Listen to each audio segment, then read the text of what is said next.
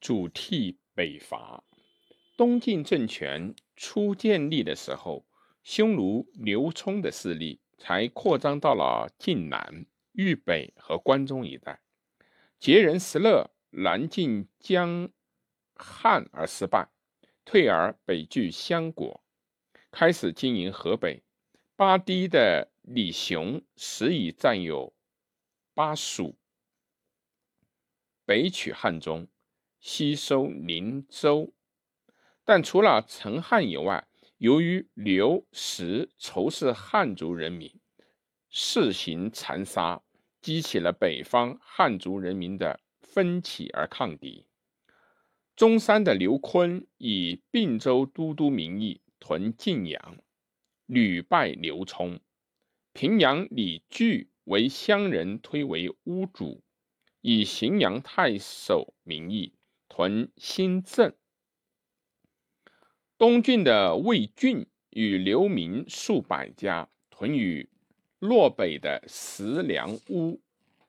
郡死后，其主子该领其众，以河东太守名义。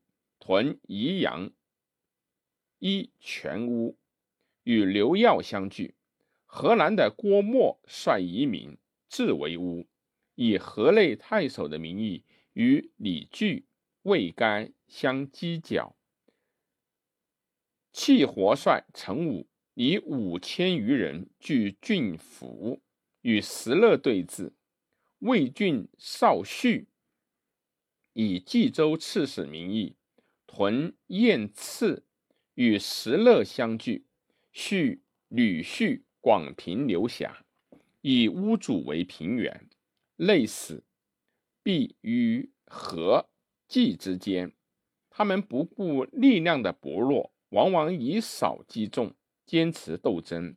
如李据的军队收复了洛阳，击败了刘聪的大军，使刘聪愤。会发病而死。塞外部族如辽西的鲜卑段匹烈、辽东的鲜卑慕容奎、代郡的鲜卑拓跋以卢等，也遥奉晋王朝，配合刘琨等和刘石作战。以上的形势对于东晋北伐来说是非常有利的。同时，那个时候金阳、燕安户口因此也还有北伐的可能。可是以司马睿为首的东晋政权却是无意收复北方，为范阳的主替以义军北上。主替范阳裘县人，势力两千担，以北周旧姓。洛阳伦莫替率亲党数百家，避地怀寺，以所乘车马载同行老疾，公自徒步，药物衣粮与众共之，因此获得了流民的爱戴，被推为行主。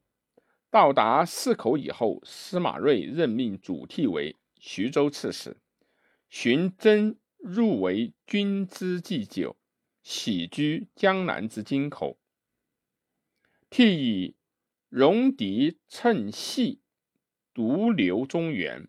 今夷离既被残酷，仍有奋击之志，请求司马睿交给他北伐的任务。司马睿乃用替为豫州刺史，只给千人领。布三千匹，不给兵器，也不给兵士，让主替自己招募。闽帝建兴元年，替率其原来随他刘喜南下的部曲数百家渡长江，先在淮阴起铁冶铸造兵器，陆续招募到两千人，进屯雍丘，速出兵邀击石勒。勒正数归附者甚多，北方的抗战将领如赵固、上官泗、李据、郭沫等，以前互相攻击，很不团结。到这时，皆愿受替指挥。由是黄河以南，尽为晋士。石勒来信请求护士，替不答应勒书，而听其护士，收利十倍。于是公私封章，驷马日之。黄河北岸乌壁间的人民对主替也都十分的支持。只要石勒方面一有军事性的行动，他们立刻把情况报告给主替，使主替有所警备。结果石勒不敢窥兵河南。主替好容易把北方的局面打开，正在蓄积力量，准备向河北推进。东晋统治阶级内部的矛盾却大大的尖锐起来。当时的王敦同司马睿对抗，内乱势将爆发。东晋政府。派大臣戴渊为征西将军，都督司兖豫，并拥晋六州诸军事，司州刺史坐镇合肥，来防备王敦。主替也要受戴渊的节制，替虑有内乱，大功不遂，感激发病，卒于雍丘。替使东晋内乱旋起，不久，蜀替收复的失地自淮水、汉水以北，又西为石勒所攻占。